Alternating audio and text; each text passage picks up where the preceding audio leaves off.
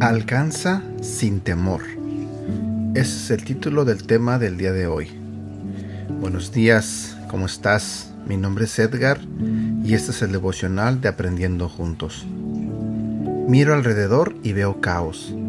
Veo familias rotas, matrimonios en guerra, mujeres mendigando amor, hombres mendigando amor, hombres sin rumbo, niños perdidos en la soledad cuando me miro, veo imperfección. A todo lugar que mire veo necesidad de Dios. Y es que, aunque amemos a Dios y caminemos junto a Él, siempre habrá espacios que Él debe ir llenando. Siempre hay áreas en nuestra personalidad que debe ir moldeando. Siempre necesitaremos una palabra de sabiduría para iluminar nuestro camino. En una temporada de mi vida me sentía muy triste y la realidad es que pensaba que ya Dios no tenía nada nuevo para mí. Cuán equivocado estaba. Lo que dice el hombre jamás dictará nuestro futuro, porque Dios es quien tiene la última palabra. Te lo diré nuevamente. Lo que dice el hombre jamás dictará nuestro futuro, porque Dios es quien tiene la última palabra. Solo cuando aceptamos la realidad de que Dios no ha terminado con nosotros, abrazaremos la idea de que sí hay algo nuevo para ti y hay algo nuevo para mí. Dios todo lo hace nuevo. Él sigue haciendo milagros y crea diariamente para nosotros un futuro lleno de muchas posibilidades en Él. La Biblia nos dice en el libro de Filipenses capítulo 1 versículo 6, y estoy seguro de que Dios, quien comenzó la buena obra en ustedes, la continuará hasta que quede completamente terminada el día que Cristo vuelva. Cuando te mires y ves imperfección y cuando mires a tu alrededor y veas caos, no te desanimes. Al contrario, debes estar seguro de que Dios termina lo que empieza.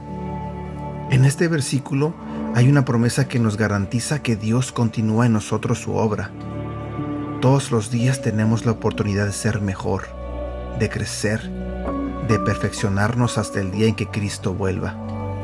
Por eso, debemos estar confiados, sin importar lo que estemos viviendo, sin importar lo que diga el mundo, sin importar lo que diga tu realidad actual.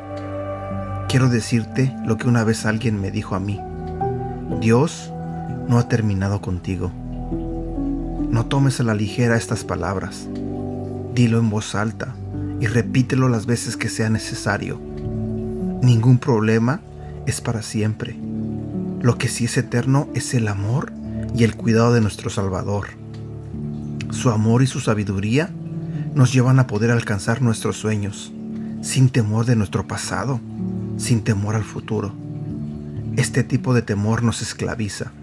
Sin embargo, hay un temor que es necesario para nuestra completa libertad, el temor al Señor.